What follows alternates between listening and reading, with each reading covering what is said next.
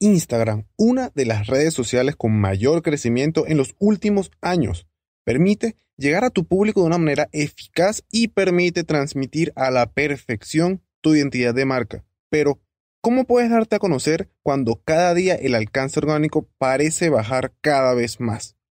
Aprendamos de marketing digital, episodio 12.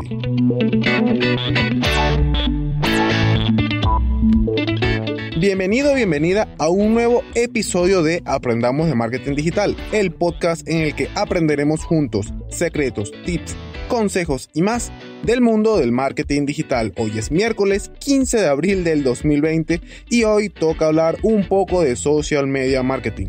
¿De qué hablaremos? Pues de los hashtags de Instagram. Vamos a revisar qué debes tomar en cuenta al momento de utilizar estos hashtags y qué no debes hacer cuando utilices estos hashtags en Instagram. Bien, lo más importante es saber que Instagram permite solamente 30 hashtags por publicación. Esto debes saberlo y tomarlo en cuenta. ¿Por qué? Porque puedes usar de repente entre 1 y entre 30. Eh, en realidad no hay problema con eso. Igualmente vas a conseguirte en otros sitios que, bueno, que puedes usar, por ejemplo, que te recomiendan usar 5, que te recomiendan usar 15, que te recomiendan usarlos todos los 30 o los que más puedas. En fin, Igualmente, esto va a depender mucho del contenido del post o de tu publicación y de la estrategia que vayas a utilizar como tal. Hablemos de el contenido, ¿ok? Eh, cuando publicas cualquier imagen o cualquier video en el feed de Instagram, puedes colocarle una descripción. De hecho, es lo que se recomienda eh, colocar. O sea, siempre debes colocar una descripción, colocarle algún texto debajo de la imagen. Estas descripciones son importantes porque allí es donde colocas la información de valor de tu audiencia y esta misma, digamos, sección de texto es la que complementa la idea de la publicación de arriba. Por eso debes utilizarla. Muchas veces en las publicaciones no podemos colocar todo lo que queremos poner. Y si lo ponemos de repente será mucho texto, entonces es mejor colocarlo en la descripción. Bien, ahora, para los hashtags puedes o publicarlos en esta descripción o también puedes publicarlos en el primer comentario. En ambos lugares, Instagram igualmente los va a tomar en cuenta. No hay ningún problema con esto. Eso sí, si lo vas a publicar en los comentarios, debes de tomar en cuenta que apenas se publique el post o, apenas coloques la publicación en Instagram, debes de colocar los hashtags. Es decir, deben salir inmediatamente debajo en el primer comentario. ¿Por qué? Pues porque si colocas de repente los hashtags unos 5, 10 minutos hasta una hora después, eh, recordemos que dentro de Instagram cada post tiene un tiempo de vida útil y eh, Instagram cataloga tu, tu, publicación en los hashtags, los coloca en los hashtags de acuerdo a cuando se publique tu post. Entonces, si colocas los hashtags tarde, no se va, no va a aparecer en los más recientes y ahí vas a perder alcance. Ya sea que utilices un, un hashtag o 30 hashtags, no importa, estos mismos deben estar relacionados con tu publicación. Eso va a ayudar a que esa publicación se posicione y genere más impresiones de personas que realmente estén buscando contenido en particular de ese hashtag, por ejemplo, de esa publicación. Por favor, evita colocar hashtags que no estén relacionados con el contenido. Aquí vamos a tocar un tema que yo llamo los hashtags inorgánicos. Esto era una práctica bastante popular hace algunos años atrás, ¿ok? Ahorita no lo he visto mucho, realmente no me he puesto a investigarlo así de que, ah, lo he visto porque en mis cuentas solamente sigo lo que me interesa y esas cuentas no lo hacen, pero puede ser que de repente otras cuentas sí. Eh, pero ¿por qué yo los llamo así? Bueno, estos hashtags inorgánicos, eh, digamos que era una estrategia que lo que busca es generar de repente interacción, like, comentario, intercambiar, por ejemplo, esto mismo, un like, un comentario, un seguir pero no sirve. ¿Por qué no sirve? Porque estas personas a las que les va a llegar tu publicación, ¿ok? Muchas veces, muchas veces, puede ser que no, no están interesadas en tu contenido. En un caso bastante particular, por ejemplo, vemos el hashtag de eh, hashtag follow for follow o sígueme, eh, sígueme y te sigo en español o de repente el like for like. Estos hashtags, bueno, yo los usé hace un tiempo eh, digamos 2016, 2015 más o menos, mi cuenta es bastante vieja del 2012, al menos la cuenta principal. Estos hashtags lo que hacen es que le va a llegar a gente, si es cierto, pero gente que no está interesada en tu contenido.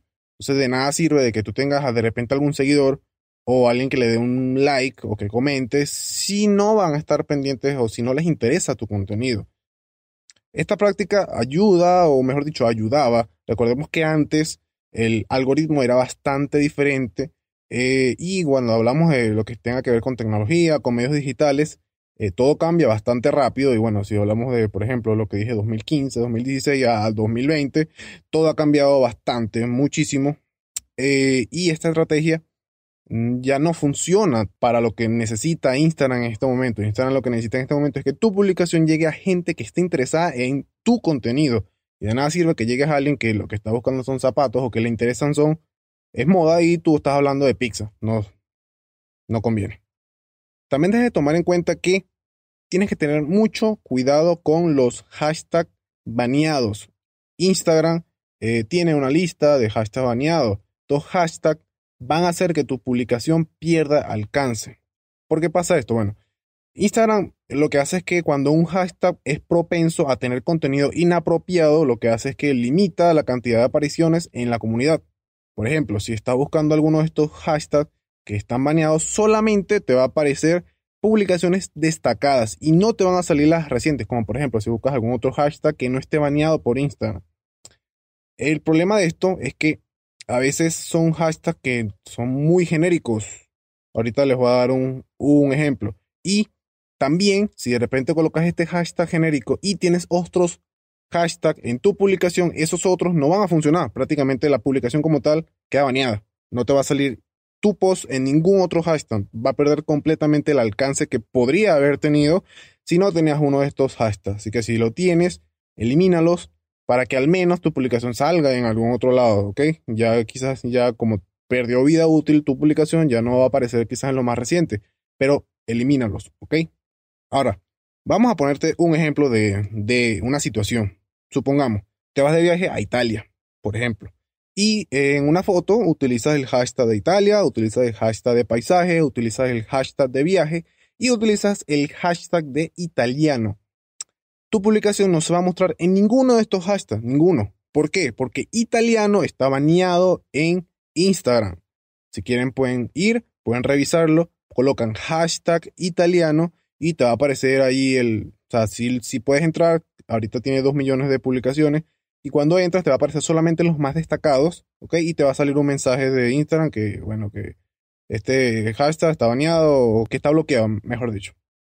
Y aquí viene, ¿quién se hubiera pensado que de repente un hashtag tan genérico como la palabra italiano estaría baneado? Bueno, en fin, algo habrá pasado que Instagram decidió banearlo.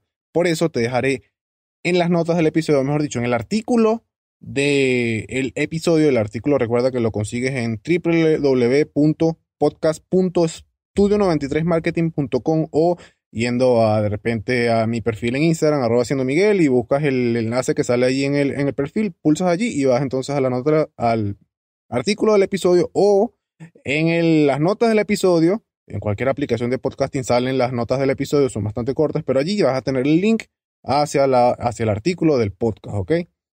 Eh, allí te dejaré la lista más o menos actualizada, ok, ahí, estuve más o menos revisando, quizás hayan otros, quizás no hayan otros, pero ahí tienes una lista de los hashtags que están baneados. Te vas a dar cuenta que son bastante. Y bueno, ten en cuenta estos hashtags al momento de que tú vayas a hacer tu publicación. Tienes que tener mucho cuidado con esto. Ahora, ya sabes qué no debes hacer con tus hashtags. Entonces, ¿cómo debes escoger los indicados? Fíjense, hay una técnica que bueno, ya es bastante conocida, pero seguramente alguien no la conoce, y se trata de dividir los hashtags por cantidad de publicaciones. Eh, lo vas a dividir en tres grandes categorías, por ejemplo.